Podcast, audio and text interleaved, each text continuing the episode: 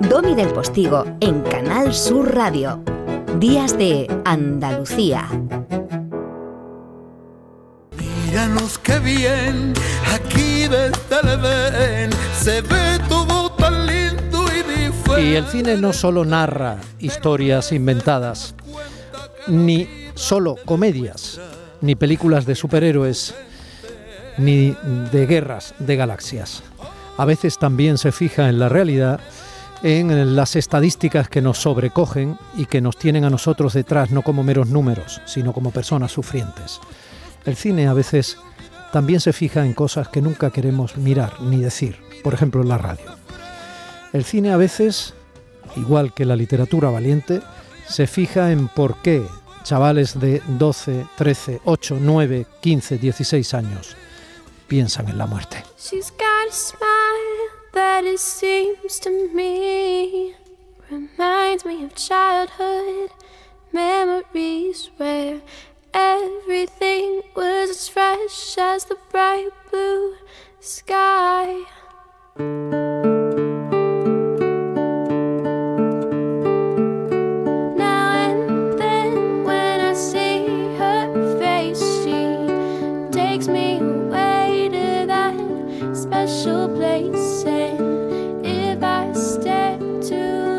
Literatura, cine, realidad.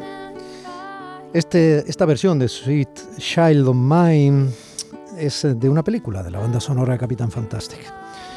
Aunque quizás te suene más la canción en la voz de los Guns N' Roses. Pero bueno, en todo caso, Pedro Ramos, que es quien las ha elegido, la ha utilizado en cierto modo como banda sonora para escribir la historia de David.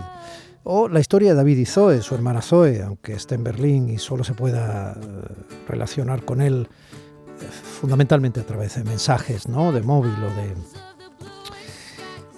En eso se ha basado Pedro Ramos, que mucho sabe de héroes y de otros títulos que ya le han reportado un nombre dentro de la literatura, no solo infantil y juvenil. Cuando ha escrito un Ewok en el jardín, el Ewok lo ve uno de los personajes que presuntamente parece que está loco, pero que es fundamental en la vida de ese chico, que probablemente, gracias a conocer a ese loco, o a conocer a un gato que rula por la fábrica de cemento de una ciudad andaluza, o a las comunicaciones permanentes de su hermana, que sí se preocupa de él, y que además es el único vínculo del lector con lo que a David le va pasando porque no vemos las respuestas de David a ese rosario de mensajes que le manda su hermana, lo que nos va inquietando hasta que por fin David habla. ¿no? Un Ewok en el jardín acaba de alzarse con el premio de literatura juvenil en la trigésima edición del certamen que promueve EDB Ediciones a nivel nacional, con un estilo directo. Esta historia aborda con singular valentía un tema que lleva siendo noticia demasiado tiempo y que nos sorprende en las estadísticas.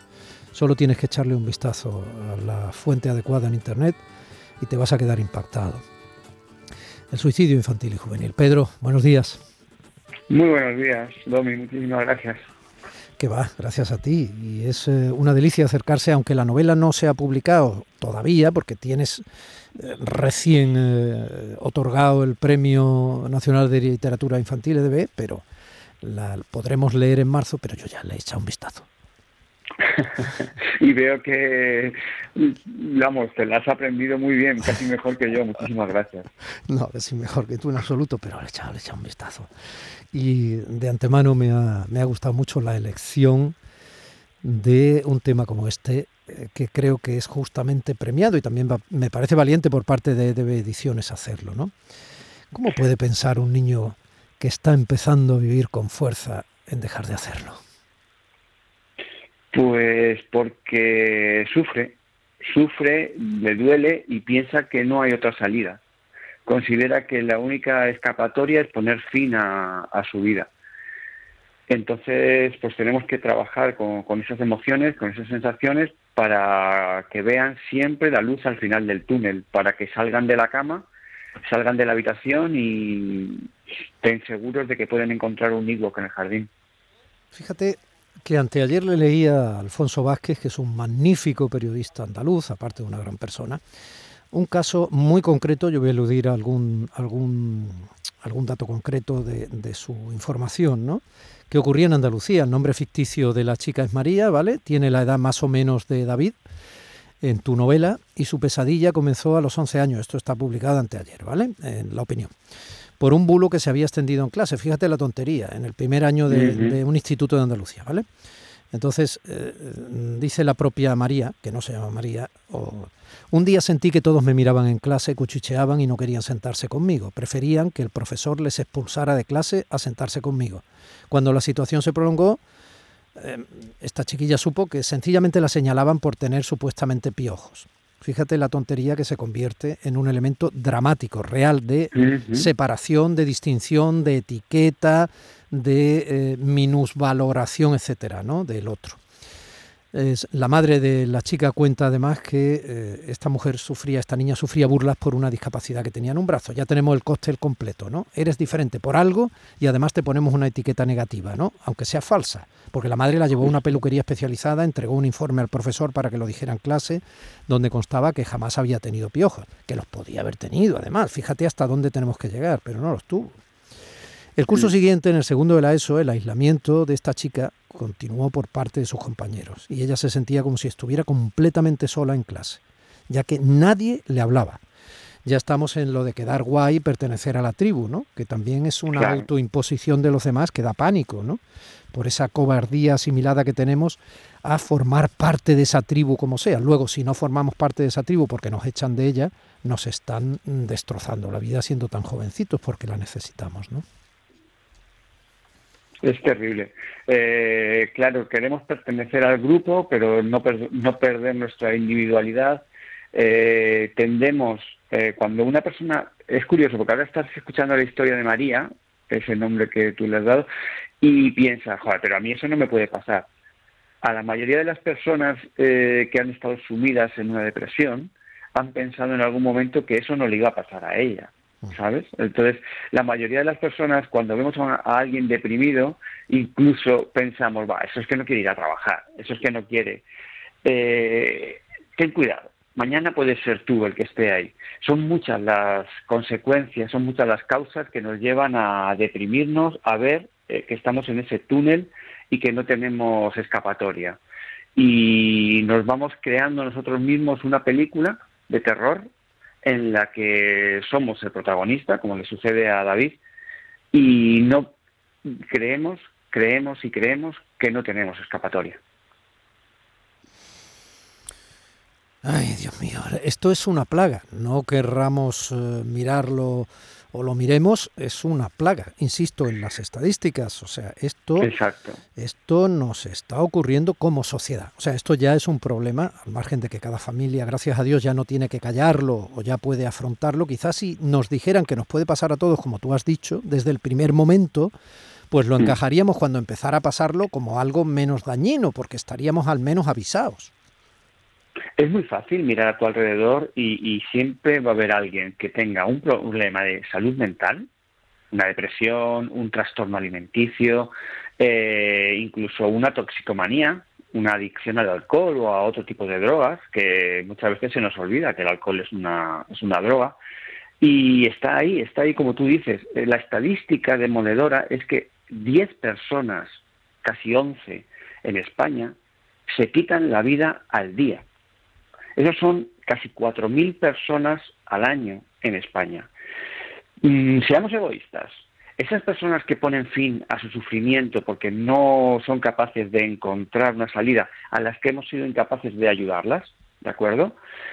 Tienen una familia, tienen unos amigos, tienen unos compañeros de trabajo, tienen una madre, un padre, ¿verdad?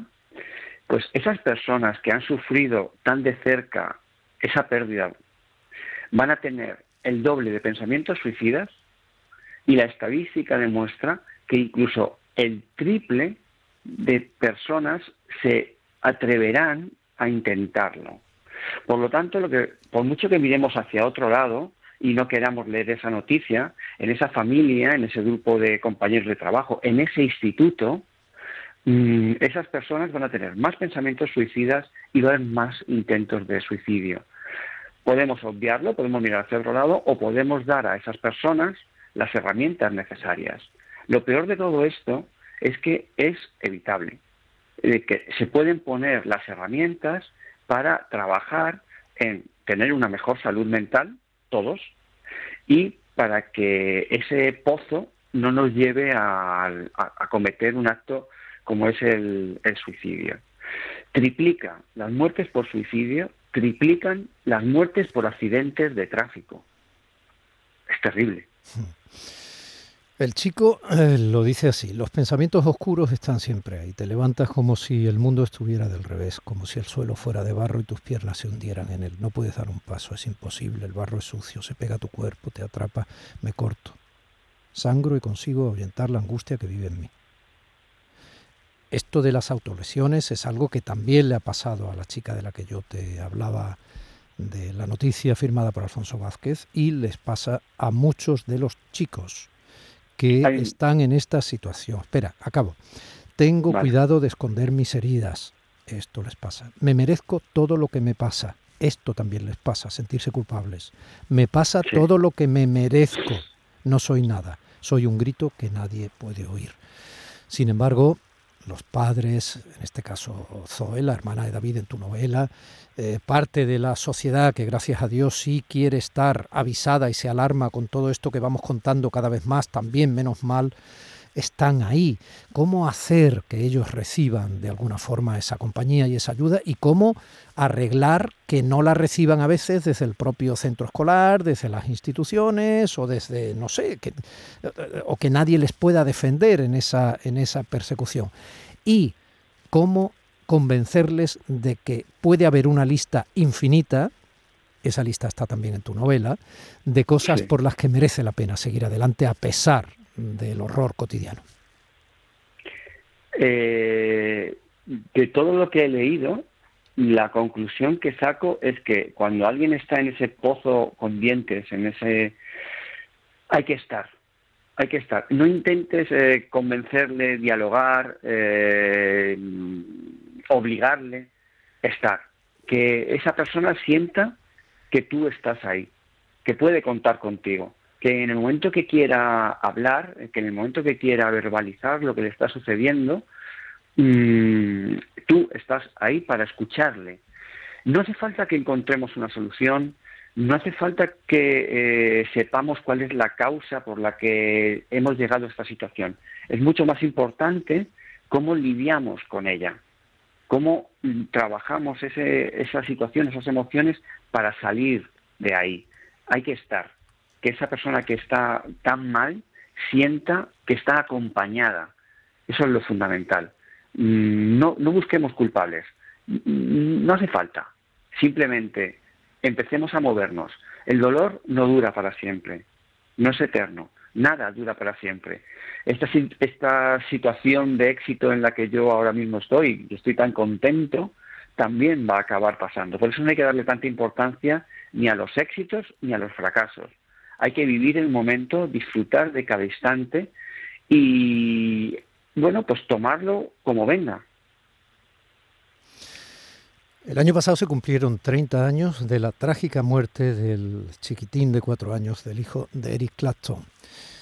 Eh, se despeñó por el rascacielos abajo. Eh, eso dio lugar a esta hermosísima y triste canción.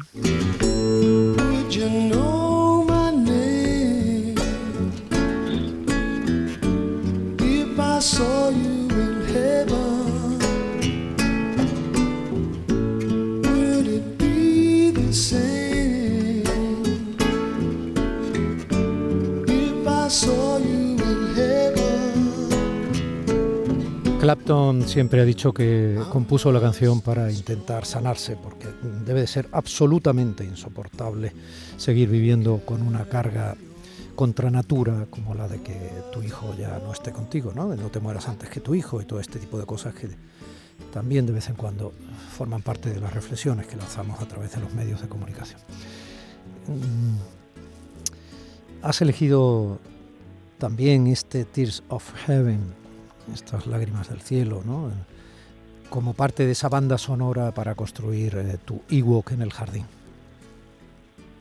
Sí, eh, es muy importante, es un momento muy importante de, la escritura de cualquier proyecto mío. El, el elegir las canciones que me acompañaran durante ese tiempo.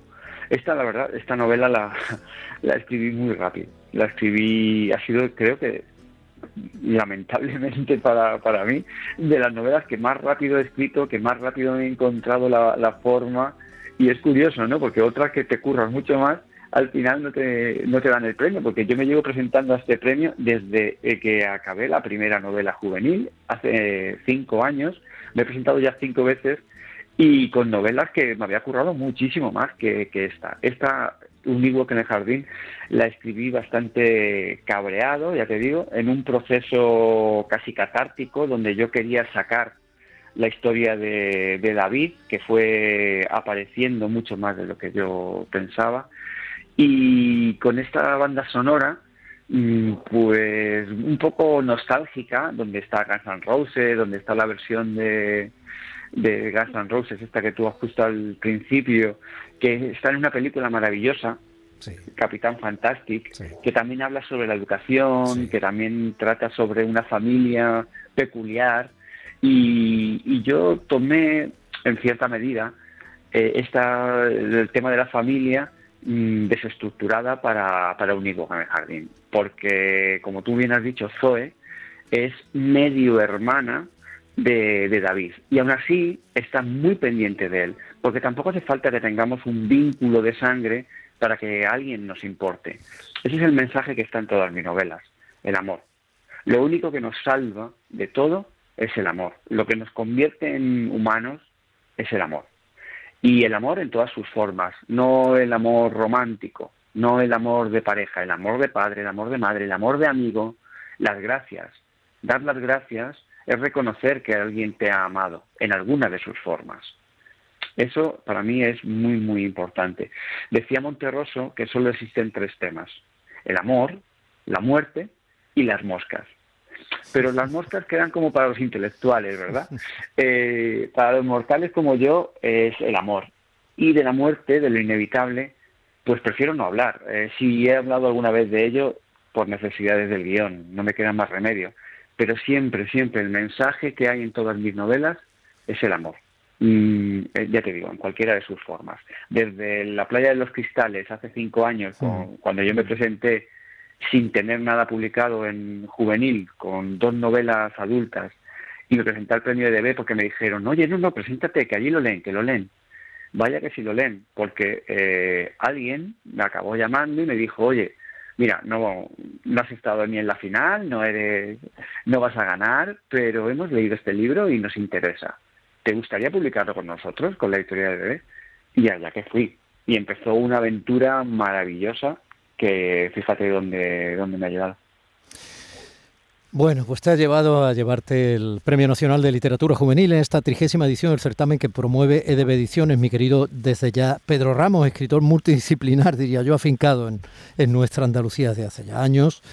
Un Ewok en el jardín es ese recordatorio de que pese a las enormes dificultades que muchos chavales sienten, pese a los sabotajes que la mente te hace cuando respondes de manera inadecuada a esas dificultades, eh, la tristeza, el autocastigo, incluso la idea del suicidio, siempre hay una salida, una mano amiga, alguien con, con quien hablar de ello. Una hermana que se llama Zoe, eh, un tipo que parece que está loco, una gata. La veterinaria, la veterinaria. La veterinaria, bueno, es que la gata está vinculada, la veterinaria es muy importante. Sí. Hay, hay una enorme lista para salir con fuerza a vivir. Un abrazo grande, estamos pendientes de la salida de tu novela. Muchísimas gracias, de verdad. Me ha hecho muchísima ilusión estar aquí contigo. Igualmente, Pedro, gracias.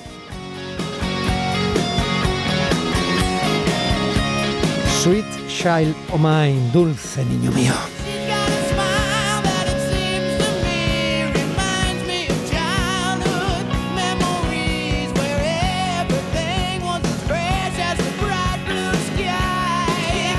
Sonando los Guns N' Roses en días de En Canal Sur Radio Andalucía. Cuando casi son las diez y media de la mañana de este sábado 29 de enero, el último sábado de este mes de enero con el que estamos inaugurando todavía este año nuevo, 2022. ¿Qué idea de escribir 2021? Mira que te lo tengo dicho.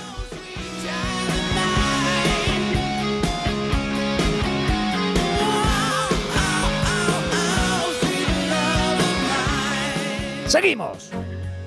Días de Andalucía con Domi del Postigo, Canal Sur Radio.